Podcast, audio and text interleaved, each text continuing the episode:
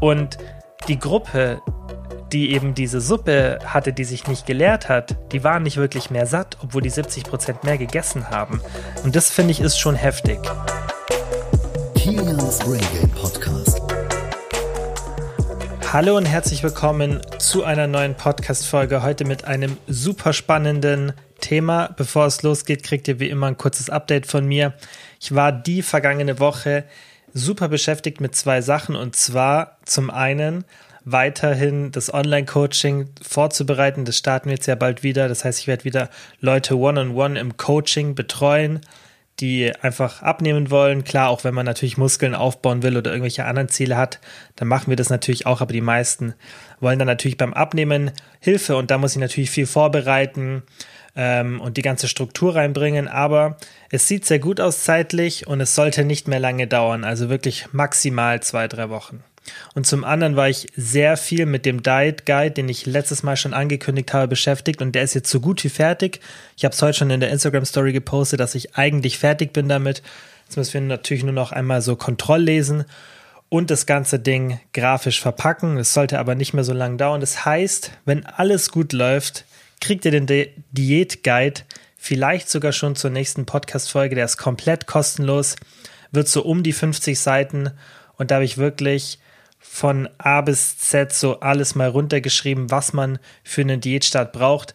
Der Diätguide, den ich vor kurzem rausgebracht habe, der ist ja wirklich super kurz und es war auch das Ziel, dass man so in ein paar Minuten, ja, das war auch gerade zum Neujahrstart, ohne viel Aufwand einfach mal für sich selber so die Diätkalorien berechnen kann und dass man auch mal schnell einen Überblick bekommt. Aber dieser Diätguide, der ist jetzt so eine Fortsetzung und viel, viel umfangreicher. Da wird wirklich alles ganz genau erklärt, wieso man Kalorien zählen sollte, wie man die Kalorien berechnet, wie der Ablauf ist, wie man Plateaus überwindet, wie man die Diät beendet. Also wirklich alles drin, plus dann noch zehn Rezepte.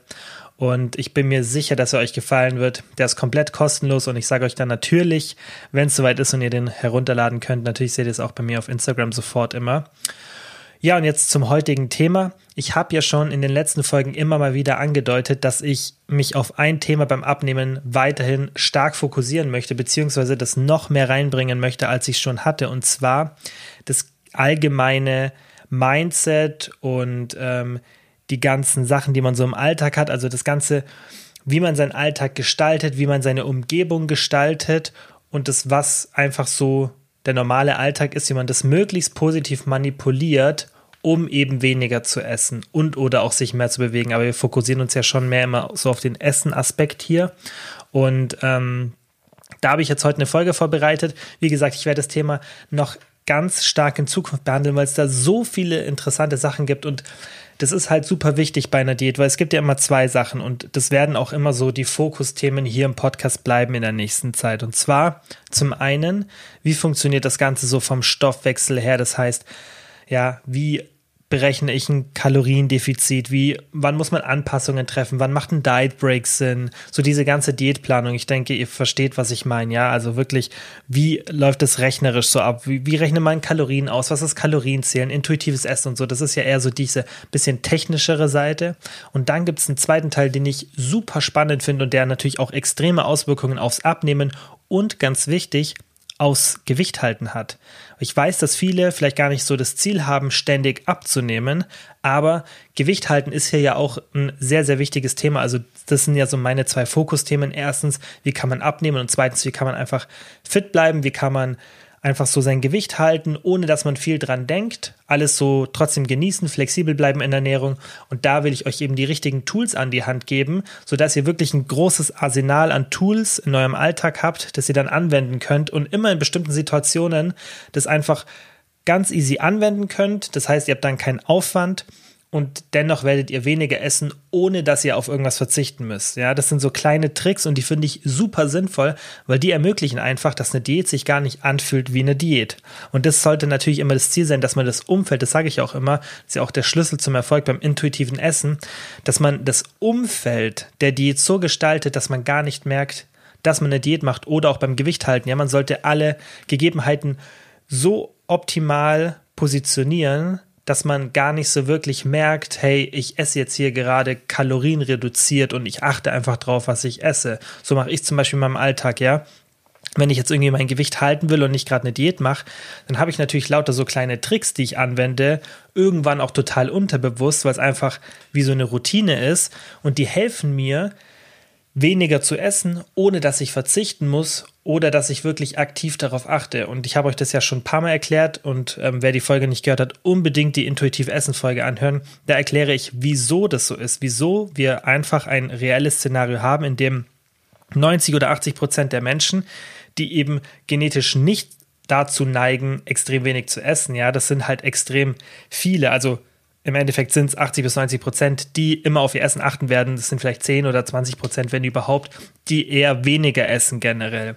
Und die Mehrheit ist es eben nicht. Und diese Leute, zu denen zählen wir in der Regel alle, wir müssen einfach darauf achten, dass wir unsere Ernährung kontrollieren. Das ist einfach die Realität. Ja, das ist so, läuft es halt einfach ab. Und ähm, wieso das so ist, das erkläre ich, wie gesagt, in der Intuitiv Essen Podcast-Folge. Das heißt, unbedingt die anhören, falls du es noch nicht gemacht hast. Damit muss ich jetzt nicht immer alles wiederholen für die, die es schon gehört haben. So, und ich würde sagen, wir fangen jetzt einfach mit der Folge an. Ich habe mir drei Abnehm-Hacks rausgesucht und es sind jetzt hier nicht irgendwelche so 0815, ihr kennt ja diese typischen ähm, Thumbnail, Clickbait, YouTube-Videos oder irgendwelche Blogbeiträge. Das wisst ihr, sowas gibt es ja bei mir nicht. Das ist alles wissenschaftlich basiert und ähm, deswegen hat die Folge auch super lange zum Vorbereiten gebraucht. Ich habe sie ähm, ja auch zeitlich verschoben und ähm, es wird auch einen zweiten Teil geben. Also ich habe noch mehr dafür rausgesucht, aber ich dachte mir, wir teilen es lieber auf zwei Teile auf, damit ich auch ein bisschen mehr dazu erzählen kann und dann auch einfach ein bisschen ähm, noch ein bisschen mehr Kontext reinbringen kann. Ja, wie gesagt, war super viel Aufwand, deswegen würde es mir auch immer mega freuen, wenn ihr natürlich an Leute, die das interessiert und die davon profitieren, den Podcast weitergebt, damit wir hier mehr Leute werden und natürlich auch, dass halt die Leute wirklich davon profitieren, also nicht irgendwie den Podcast jetzt ähm, jemandem schicken, der den nicht gebrauchen kann, sondern natürlich nur Leute, die das auch wirklich interessiert und die davon profitieren können, weil gerade das, was ich jetzt sage, sind super praktische Tipps, die man so im Alltag verwenden kann und die eigentlich, ja, wenn es um das Thema Diät selten ähm, erwähnt werden, ja, wenn es darum geht.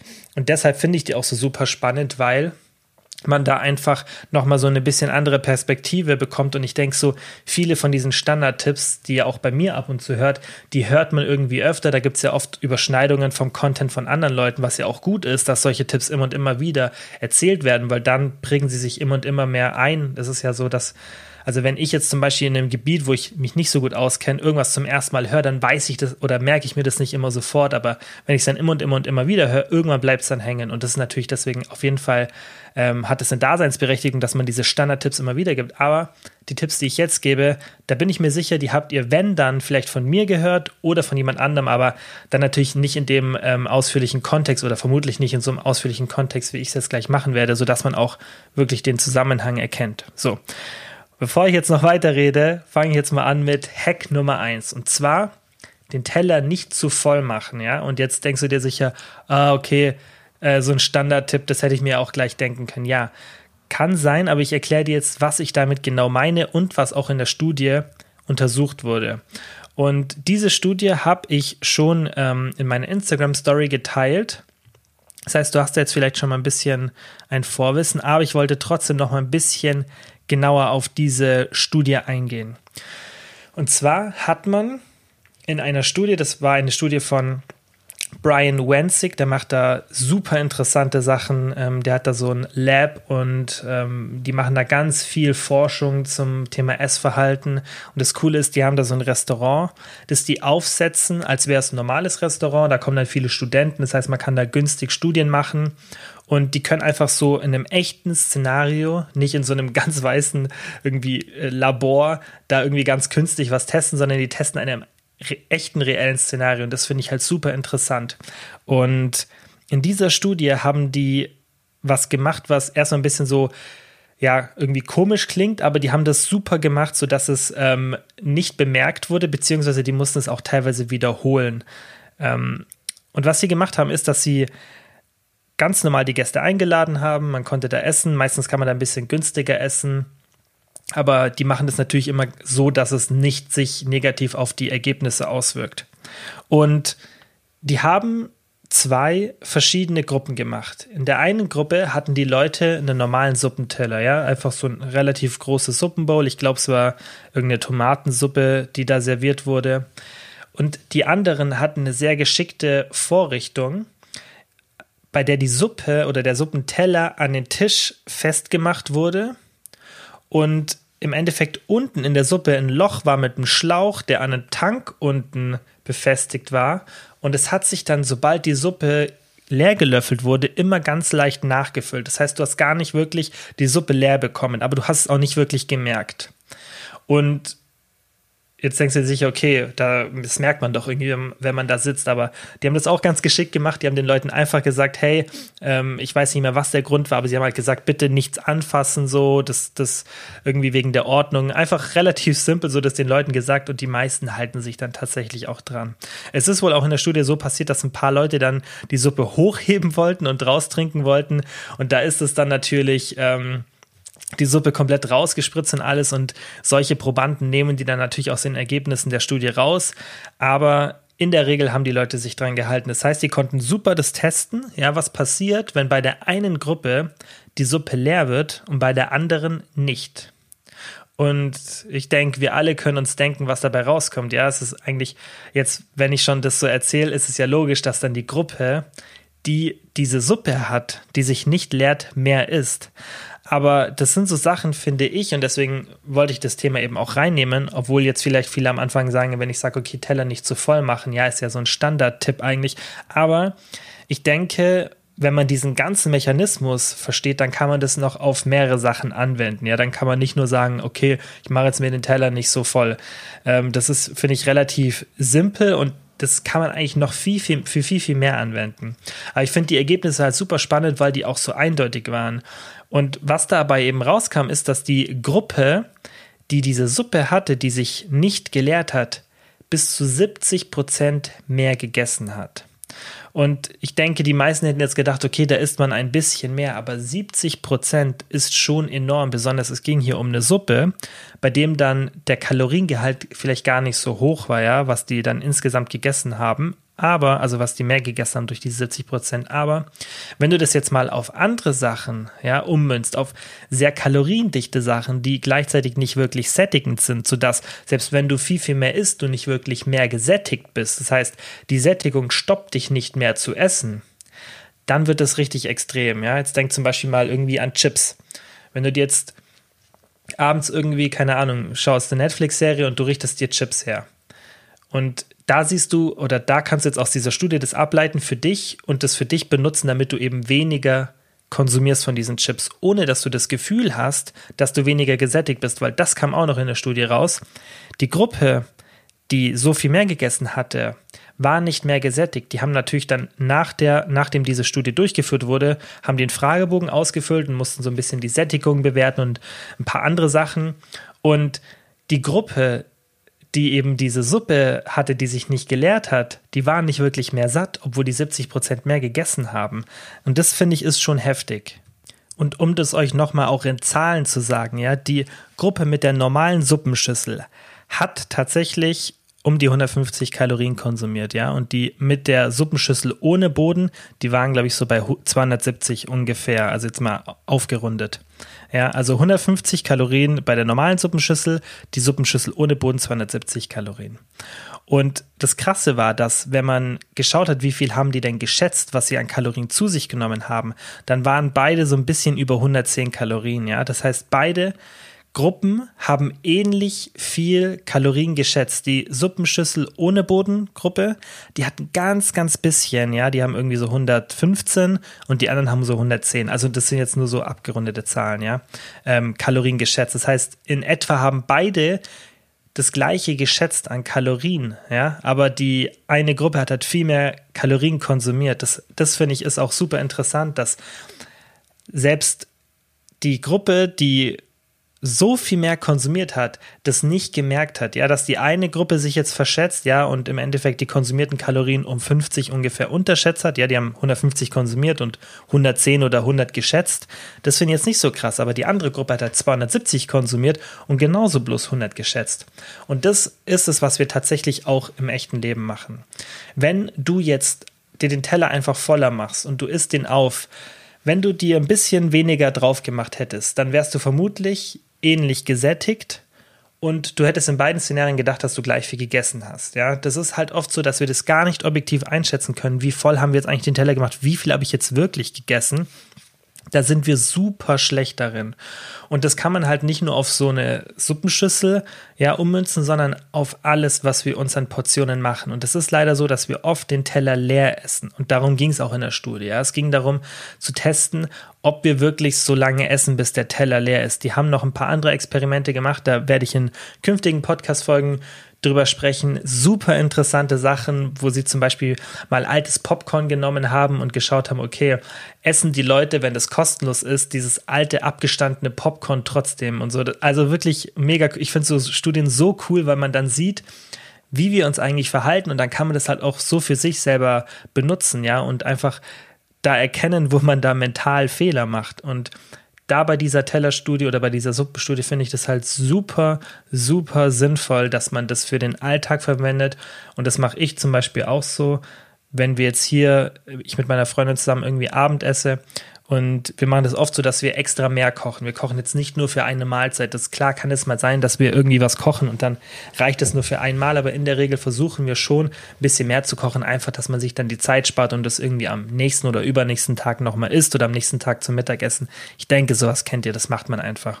Und da ist natürlich dann wichtig, dass man weil sehr so viel da ist noch an Essen oder allgemein so viel da ist, dass man sich den Teller nicht zu voll macht. Ja, weil es ist ja nicht so, dass du irgendwie eine Portion kochst und dann machst du halt genauso viel drauf, wie auf den Teller passt. Und vielleicht hast du sogar ein bisschen wenig gemacht und ja, somit hast du gar nicht so einen vollen Teller. Aber dadurch, dass du dann so eine große Portion kochst, ja, musst du das halt einfach ausnutzen, diesen Trick, und mach dir erstmal weniger drauf. Und mach dir vielleicht weniger drauf und mach dazu einen Salat oder Gemüse. Und schau einfach, wie satt du bist. Und wenn du dann noch Hunger hast, dann geh ruhig nochmal und hol dir nochmal Nachschlag. Darum geht's nicht. Also es geht nicht darum, jetzt irgendwie immer hungrig aufzustehen und irgendwie nur ein kleines Häufchen Elend auf den Teller zu tun. Es geht einfach darum, dass man diese Strategie nutzt und oft, und ich denke, wenn du jetzt mal an so ein paar Situationen denkst, zum Beispiel irgendwie beim Brunchen oder Weihnachtsessen, im Urlaub beim All You Can Eat Buffet, wir essen uns oft so richtig, richtig voll obwohl wir schon früher satt wären. Und das machen wir nicht nur in so Buffet-Situationen, sondern auch oft zu Hause, weil halt einfach der Teller voll ist. Das ist so eine Angewohnheit, das kriegen wir von, von klein auf beigebracht, ist den Teller auf und das ist auch so ein bisschen einfach ganz normal. Vermutlich hat das auch was mit der Evolution zu tun, dass wir einfach das, was wir vor uns sehen, einfach aufessen und leer machen, weil es kann ja sein, dass wir nicht irgendwann das nächste Mal wieder was zu essen kriegen oder dass es ein bisschen dauert. Und dementsprechend muss man sich diesem Vorteil bedienen und dann einfach den Teller nicht so voll machen. Und probier das einfach mal aus. Einfach erstmal ein bisschen weniger oder wie gesagt, ein bisschen Gemüse, Salat dazu und schauen, ob du dann schon satt bist und auch mal warten. Ja, wenn du den Teller leer gegessen hast oder so gegen Ende bist, dann einfach langsamer essen, zwischendrin einen Schluck trinken. Irgendwas machen, dass du ein bisschen so die Zeit verzögerst, dass sich auch die Sättigung, dass die einfach einsetzen kann. Weil das ist eben super wichtig, ja. Und ja, das ist eben der Tipp dafür. Mach den Teller nicht zu voll. Mach das, wenn du dir Chips holst, wenn du dir Gummibärchen, wenn du irgendwas isst, was jetzt wirklich ja nicht so super für dich ist oder sagen wir es so, was halt viele Kalorien liefert, weil ungesund ist es ja nicht, wenn man eine ausgewogene Ernährung hat, aber einfach, was dir viele Kalorien liefert. Man kann es natürlich auch zum anderen Vorteil nutzen, wenn du zum Beispiel Obst oder Gemüse isst und du hast eher ein Problem damit, dann versuch vielleicht ein bisschen mehr eher drauf zu tun, weil du es vielleicht auch aufessen wirst, ja. Dementsprechend kann man sich da immer von beiden Seiten ähm, diesem Trick bedienen, aber in der Regel wird es halt so sein, dass wir versuchen, irgendwie ein bisschen weniger zu essen und da macht es halt Sinn, dass du dir sowas ja einfach in kleineren Portionen nimmst, anstatt dich mit der Tafel Schokolade vor Netflix zu setzen und dann darauf zu hoffen, dass du bei der Hälfte aufhörst, wird nicht so erfolgreich sein, als wenn du dir einfach die Hälfte wegmachst, die Tafel Schokolade wieder dort an den Ort bringst, wo sie davor war und dir einfach diese halbe Tafel Schokolade, wenn das dein Ziel davor war, nur die zu essen, einfach nur die alleine nimmst. Und du wirst sehen, du bist danach befriedigt, weil du hast es aufgegessen und du hättest danach auch gar nicht mehr gebraucht. Und das ist einfach ein super, super, super sinnvoller Trick. Und gerade in der Diät oder auch wenn man Gewicht halten will, denke ich, dass das wirklich ähm, einer der unterschätztesten Abnehm-Hacks ist. So, dann auf zu Hack Nummer zwei. Und zwar Ist vielleicht aktuell nicht so relevant ähm, wegen der aktuellen ähm, Situation mit Corona, aber es wird ja auch wieder eine Zeit kommen, in der das nicht so ist, in der wir wieder draußen essen können, mit Freunden uns treffen, mit der Familie essen. Und da ähm, kann man auch ein paar Sachen anwenden, damit man eben in Gemeinschaft weniger isst. Denn eine andere Studie hat gezeigt, ich verlinke übrigens alle Studien dann ähm, für euch, falls ihr die anschauen wollt, ja, oder irgendwie abspeichern wollt. Die verlinke ich dann auf jeden Fall ähm, in der Beschreibung. Und eine andere Studie hat untersucht, was passiert denn, wenn wir in Gemeinschaft essen, ja? Also, wie wirkt sich das auf unseren Konsum aus, wenn wir mit Freunden, ja, oder der Familie essen? Einfach, wenn wir mit mehreren Leuten essen. Und die Ergebnisse der Studie sind super spannend und finde ich nicht so wie bei dem ersten so logisch, ja, bei diesem Teller nicht so voll machen. Ich finde, wenn man das dann so ein bisschen erklärt oder wenn man auch die Frage schon stellt, dann kann man sich schon denken, was dabei rauskommt. Aber ob man jetzt in Gemeinschaft mehr isst, ja, das würde man ja eher nicht vermuten. Aber es ist tatsächlich so und das, ähm, deswegen finde ich das auch so super spannend, weil man nicht erwarten würde, dass dieser Effekt so groß ist. Und ich denke, auch das hat einen evolutionsbedingten Hintergrund, dass wir einfach in Gemeinschaft mehr essen. Und was halt da super spannend war, ist, dass dass umso mehr Leute das sind, umso mehr essen wir. Ja, das heißt, mit einem Freund sind es, ähm, ich glaube, es war ein bisschen über 25 Prozent mehr. Bei zwei Freunden waren es dann so Richtung 45 Prozent. Drei Freunde waren dann schon über 50 Prozent. Fünf Freunde waren dann, glaube ich, bei 60 Prozent hier, genau 60 Prozent. Und sieben Freunde, es waren dann fast 100 Prozent mehr. Das heißt, wenn du mit sieben oder mehr Freunden gegessen hast, hast du fast, haben die Leute, ja, also klar ist es jetzt nicht immer auf deine Situation total übertragen übertragbar, aber es geht ja immer bei so um Durchschnitte, haben die Leute bis zu doppelt so viel gegessen, ja. Und das ist, finde ich, super spannend, weil klar, jetzt ist es vielleicht noch nicht so relevant. Du bist vielleicht irgendwie gerade sogar alleine die meiste Zeit oder vielleicht nur mit deinem Partner oder nur mit deiner Familie und bist nicht in so einer großen Gruppe. Ja, aber es wird wieder die Zeit kommen, in der das nicht so ist. Und ich denke halt auch, dass wenn wir jetzt wieder irgendwann, wer weiß, wie lange das dauert, Sommer, Herbst oder vielleicht auch später, wieder in Restaurants gehen können, dass wir vieles davon nachholen werden, was wir in dieser Zeit hier verpasst haben. Klar, am Anfang wird man vielleicht noch so ein bisschen vorsichtig sein, manche Menschen, aber ich denke, irgendwann werden wir vieles nachholen und dann kann es sogar sein, dass man öfter in so Situationen ist und das viel, viel mehr ausnutzt.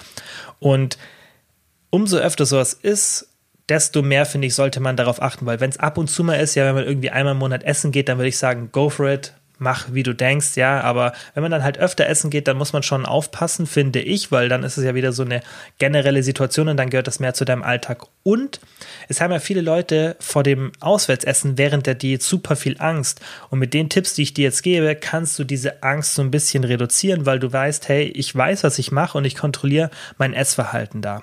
Und es, die gute Nachricht ist, dass man da was gegen machen kann, ja, dass man so mit mehreren Leuten mehr isst. Und das, was ich dir empfehlen würde, weil das wurde auch in Studien untersucht, ist, dass du dich neben eine Person sitzt, die langsam und oder weniger ist, ja, weil andere Studien haben gezeigt, dass die Essgeschwindigkeit anderer Personen Auswirkungen auf unser Essverhalten hat. Das heißt, wenn du jetzt eher jemand bist, der zu viel isst in so Situationen, dann setz dich eher neben eine Person, von der du weißt, hey, das ist immer die langsamste, langsamste Person. In meinem Freundeskreis wäre das ich. Wenn man neben mir sitzt, ich esse super langsam, ja. Ich werde die ganze Zeit deswegen aufgezogen, aber das ist was, was ich mir antrainiert habe.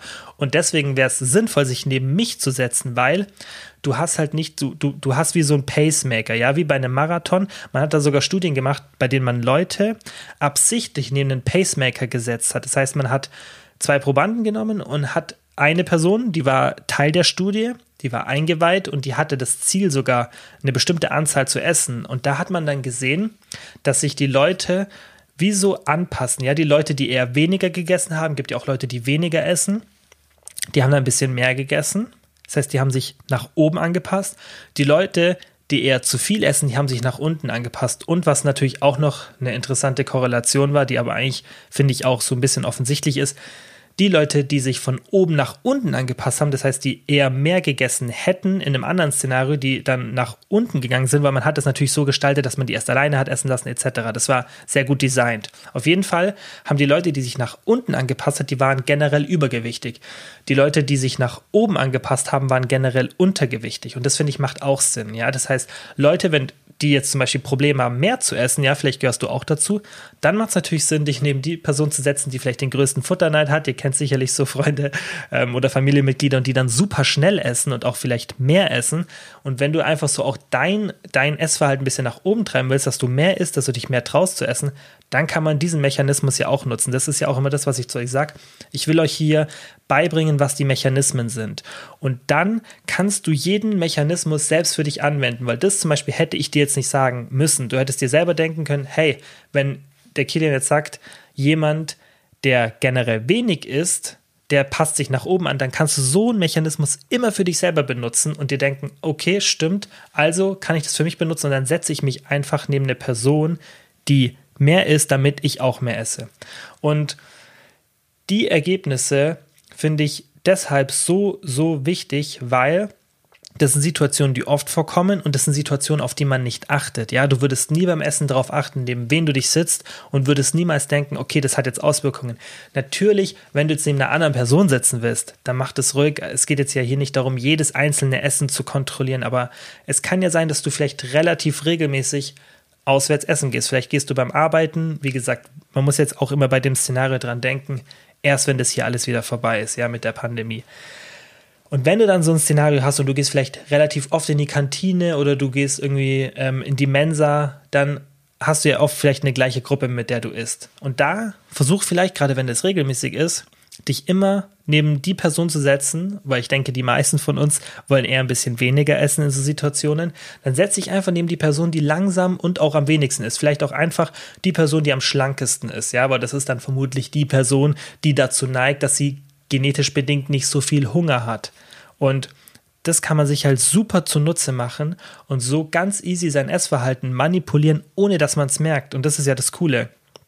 Diese Studien sind ja auch so designt, dass man immer schaut, okay, merken die Leute das? Und es geht ja auch immer darum, so ein natürlich wie mögliches Szenario zu schaffen. Und du wirst es nicht merken, dass du jetzt weniger gegessen hast oder dass du schneller satt bist.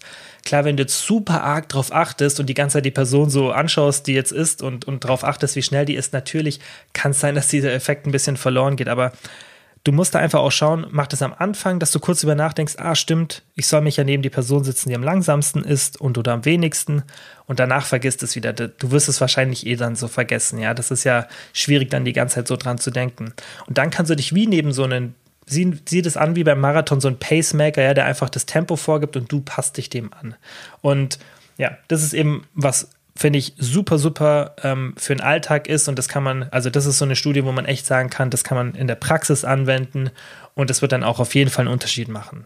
So, und dann kommen wir zu Studie Nummer drei, beziehungsweise zu Diät-Hack Nummer drei. Und zwar, Low Fat bedeutet nicht, dass wir weniger essen. Ja, und das ist jetzt nicht direkt ein Abnehmen-Hack, aber das ist was, was dennoch, finde ich, sehr relevant ist für die Diät, weil da kann man auf jeden Fall Fehler machen und man kann sich da viel Genuss wegnehmen, den es gar nicht ähm, benötigt hätte. Ja, es wäre gar nicht notwendig, dass du diesen Umweg gehst. Und zwar geht es um Low-Fat-Produkte.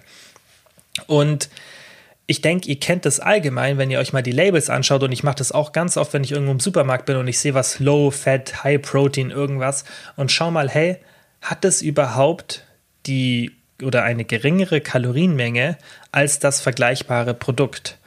Also als das Ursprungsprodukt, wenn du zum Beispiel einen High Protein Milchreis hast oder ja, keine Ahnung, irgendwie einen High Protein Pudding oder Low Fat Käse, dann schau mal, ob das überhaupt weniger Kalorien hat. Und oft ist es nicht so. Natürlich gibt es auch kalorienreduzierte Produkte, aber da komme ich auch gleich dazu. Auf jeden Fall haben oft diese Produkte, gerade diese Low-Fat-Produkte, haben dann mehr Kohlenhydrate. Das ist ganz oft bei diesem, oder auch zuckerreduzierte Produkte, bei diesem Müsli zum Beispiel, ich denke, ihr kennt das, da gibt es so Müsli 30% weniger Zucker. Und ich habe mich letztens schon voll geärgert, ich habe es schon in meiner Story dann geteilt, weil ich dieses ähm, Nee, das war meine Freundin. Meine Freundin hat mir dieses ähm, Schokomüsli gekauft und hat das mit 30% weniger Zucker genommen. Und es hat einfach nach nichts geschmeckt. Das heißt, die haben da den Geschmack so negativ beeinflusst dadurch, dass es einfach gar nicht mehr nach dem Schokomüsli geschmeckt hat, auf das ich eigentlich Lust hatte. Und es hatte mehr Fett. Das heißt, die haben das gleichzeitig kompensiert, die gesamten Kalorien, indem die einfach mehr Fett reingepackt haben. Klar, weil die sind ja auch nicht blöd, die Hersteller. Die wollen ja einfach nur, dass uns das Zeug schmeckt. Und die wissen, wenn wir jetzt den Zuckergehalt reduzieren, ja, es geht uns ja nur darum, marketingmäßig da draufschreiben zu können, Fett 30% weniger Zucker. Ja, und dann muss man natürlich mit dem Verbraucherschutz schauen. Dann schauen die natürlich, okay, was hat ein generelles Schokomüsli? Ah, okay, 30% Zucker. Stimmt, die Aussage dürfen sie tätigen. Aber die hauen dann natürlich mehr Fett rein und das schreiben die natürlich nicht drauf, weil es geht ja eigentlich nur darum, ist das ganze Zucker reduziert, ja. Und das ist halt oft das, was, wo da getrickst wird und was dann viel am Geschmack wegnimmt, obwohl du gar nicht weniger Kalorien zu dir nimmst. Das heißt, das ist Punkt 1. Ja, achte erstmal darauf, lohnt sich das gerade, dieses Produkt zu nehmen. Natürlich bei den High-Protein-Produkten, da ist es, finde ich, nochmal ein anderes Thema und da mache ich auch nochmal eine separate Folge drüber, weil es macht ja Sinn, etwas zu konsumieren, bei dem weniger Fett und weniger Kohlenhydrate drin sind, aber mehr Protein, selbst wenn es die gleiche gesamte Kalorienmenge hat, weil eben Protein sehr sinnvoll ist für den Muskelaufbau, Muskelerhalt, für die Sättigung, aber mit Fett und Kohlenhydrate hin und her zu spielen, das macht nicht so viel Sinn. Aber selbst bei dem Proteinthema habe ich ja in der letzten Folge schon gesagt, selbst da habe ich nicht so ähm, positive, positive Meinung im Allgemeinen. Wie gesagt, ich mache dann auch auf jeden Fall eine separate Folge, aber auch in der letzten Folge habe ich schon ein bisschen was dazu erklärt. Das heißt, falls du da was wissen willst, was ich von diesen Proteinprodukten halte, dann hör die gerne an, falls du es noch nicht gemacht hast. Und jetzt noch zum zweiten Punkt. Und zwar, essen wir überhaupt weniger, wenn wir solche Low-Fat-Produkte konsumieren. Und auch das wurde in der Studie untersucht. Die habt ihr dann auch ähm, nochmal in den Show Notes in der Beschreibung drin. Aber ich gebe euch so die wichtigsten Punkte, dass ihr euch die nicht anschauen müsst. Und zwar hat man zwei Gruppen genommen. Beide dieser Gruppen haben Granola bekommen. Und es ging einfach darum zu sehen, okay, wie viel essen diese beiden Gruppen, ja? Und klar, in so einer Studie kann man das immer super messen. Man gibt es denen ja und dann kriegt man eine bestimmte Menge zurück. Da kann man super genau messen, wie viel haben die denn jetzt gegessen. Und die haben das ganz geschickt gemacht. Die haben einer Gruppe ein Low-Fat-Granola gegeben und der anderen Gruppe ein normales Granola. Tatsächlich haben aber beide Gruppen eine Low-Fat-Variante gekriegt. Das heißt, ja, die wollten ja auch den Geschmack nicht beeinflussen und nur schauen, okay, wie reagieren wir auf das Labeling von dem Produkt. Nicht darauf, was tatsächlich drin ist, sondern wirklich nur auf das Labeling. Und da war halt super interessant, dass die Low-Fat-Gruppe, die Leute, die übergewichtig waren, haben 49% mehr gegessen. Ja, das waren 86 Kalorien in der Studie. Die mit Normalgewicht waren zwar nur 16% mehr, aber ich finde 16% ist trotzdem viel, wenn man bedenkt, ja, dass es das gleiche Granola war. Das ist statistisch auf jeden Fall signifikant, wenn man sich das anschaut bei der Menge. Was ich aber auch ähm, jetzt gerade für uns alle relevant finde, ist diese, Untersche diese Unterscheidung zwischen Übergewicht und Normalgewicht. Weil selbst wenn jetzt hier viele zuhören, die normalgewichtig sind, dann denke ich trotzdem, dass wir da in einer besonderen Situation sind, weil wir mehr auf sowas achten, ja. Und ich denke, dass dieser Mechanismus bei den Übergewichtigen so war, dass die dieses Low-Fat Granola bekommen haben und das wird auch, glaube ich, in der Studie wurde das dann so argumentiert, dass im Endeffekt die Leute dann gedacht haben, hey, jetzt kann ich mehr essen und dann hat man mehr gegessen, ja, und dass da Übergewichtige ein bisschen mehr darauf achten, finde ich, macht Sinn, ja, weil du denkst dir dann einfach, okay, hey, ich muss ja eh, du weißt ja eh, du solltest vielleicht ein bisschen auf dein Gewicht achten, aber das ist jetzt low fat, also kann ich da mehr reinhauen. Und ich denke, deswegen ist für uns vermutlich die Leute, die eh so ein bisschen mehr auf Ernährung und alles achten, ist, denke ich, eher dieses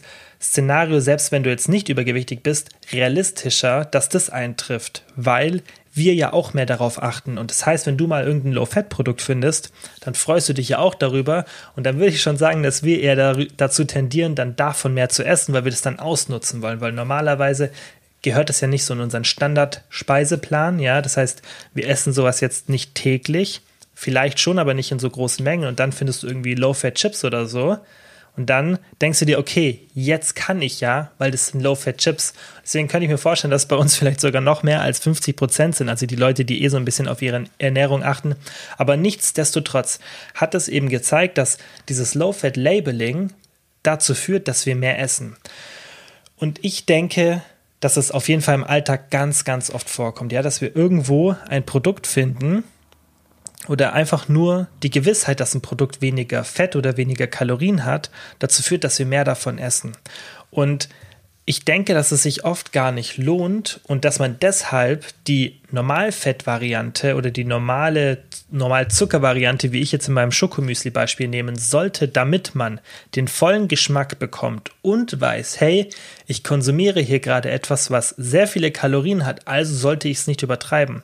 Weil es bringt dir ja nichts, wenn du jetzt Low-Fat-Chips nimmst, ja, es gibt ja diese 7% Fett-Chips, ich denke, ihr kennt die mittlerweile, ja, oder vielleicht kennen sie ein paar auch noch nicht. Es gibt so Chips, die wirklich Low-Fat sind, mit 7 Gramm Fett, die schmecken aber bei weitem nicht so wie normale Chips. Und ich denke, das weiß auch jeder. Also so eine so, so richtige Chips mit 35, äh, 35 Gramm Fett, meistens auf 100 Gramm, wenn man die mal vergleicht mit diesen Chips, diese extrem Low-Fat-Chips, das sind, finde ich persönlich, Welten. Also für mich, und ich liebe Chips, das ist so mein Comfort-Food, das ist für mich das, wo ich, ich sage immer, wenn ich einer Sache nicht widerstehen kann, dann sind es Chips, also beim Essen. Und da finde ich, muss man eben sich die logische Frage stellen, wie ist da mein Essverhalten, wenn ich sowas konsumiere? Und ich finde, oder ich denke, dass viele Leute, wenn sie dann eben so ein Low-Fat oder Low-Calorie-Produkt nehmen, sich das als Entschuldigung nehmen, um dann mehr zu essen. Beziehungsweise das macht man nicht bewusst, sondern das passiert ganz unbewusst. Und ich könnte mir vorstellen, dass in vielen Szenarien, wenn du jetzt zum Beispiel so Low-Fat-Chips isst, ja, oder wir alle, dass wir dann vielleicht jetzt nur als Beispiel, 200 Kalorien davon konsumieren, ja, weil wir da einfach denken, hey, ist ja low fat, kann ich ja die halbe Packung essen, ja, und du achtest vielleicht gar nicht so drauf, wie viel du gerade isst.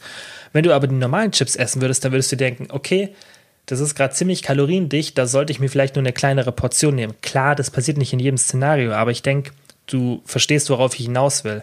Es ist halt einfach manchmal so, dass man dann, wenn man sowas kaloriendichtes hat, eher aufpasst. Ja, das ist wie, wenn man irgendwie so eine richtig geile Torte hat, da übertreibt man jetzt auch nicht. Da weiß man, hey, ein Stück reicht. Ja, wenn du jetzt aber irgendwie einen Proteinkuchen machst oder irgendeinen Kuchen, wo du denkst, hey, der ist kalorienarm, dann isst du da wahrscheinlich drei Stück, wo du denkst, hey, kann ich ja. Aber im Endeffekt, wenn du dann nach diesen drei Stücken genauso viel gegessen hast wie mit dem einen Stück Torte, dann hast du das gleiche Endergebnis. Klar, du hast viel, viel mehr gegessen. Vielleicht bist du auch ein bisschen mehr gesättigt. Aber es geht im Endeffekt darum, was am Ende dabei rauskommt, ja, was am Ende an Kalorien konsumiert wird.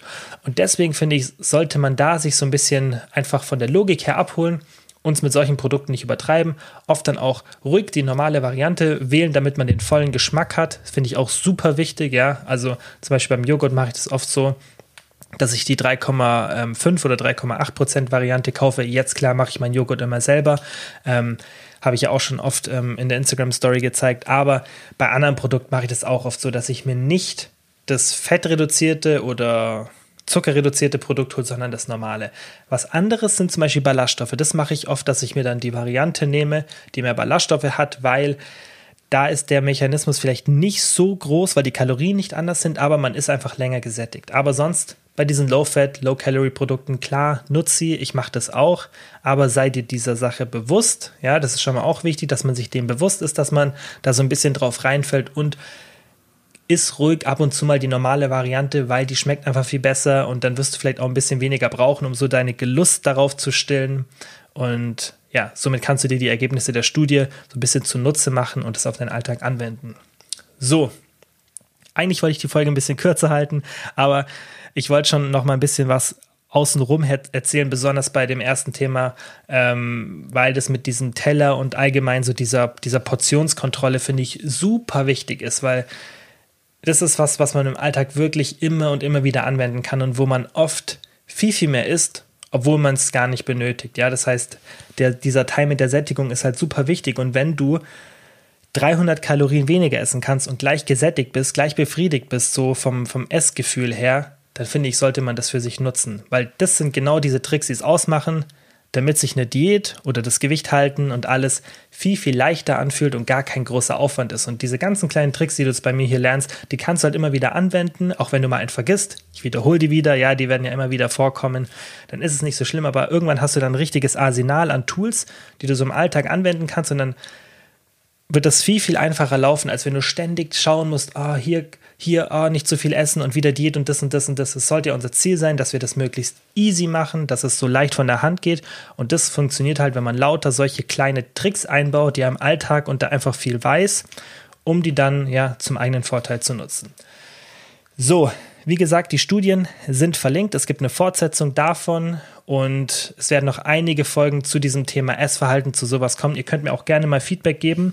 Ähm, immer gerne per DM, wie euch das gefallen hat, ob sowas auch interessant ist. Klar, ich sehe es natürlich auch immer so ein bisschen an den Hörerzahlen, aber ehrlich gesagt schaue ich die gar nicht so oft an. Ich schaue nur allgemein, wie eine Folge ankommt, aber ich schaue jetzt nicht so, wird die Folge durchgehört, weil das macht ihr so und so. Das ist richtig krass. Ähm, es hören so 80 bis 90 Prozent die Folge fast bis ganz zum Ende aus, jetzt halt bis zu dieser Verabschiedung. Und das ist schon heftig, wenn man so andere Benchmarks anschaut. Also erstmal danke dafür. Aber natürlich ist deshalb, weil es eben so relativ konstant ist, Feedback immer super, wenn ihr mir eine DM schreibt, hey, zum Beispiel das und das fand ich voll gut oder mach lieber wieder solche Folgen oder mal wieder so eine.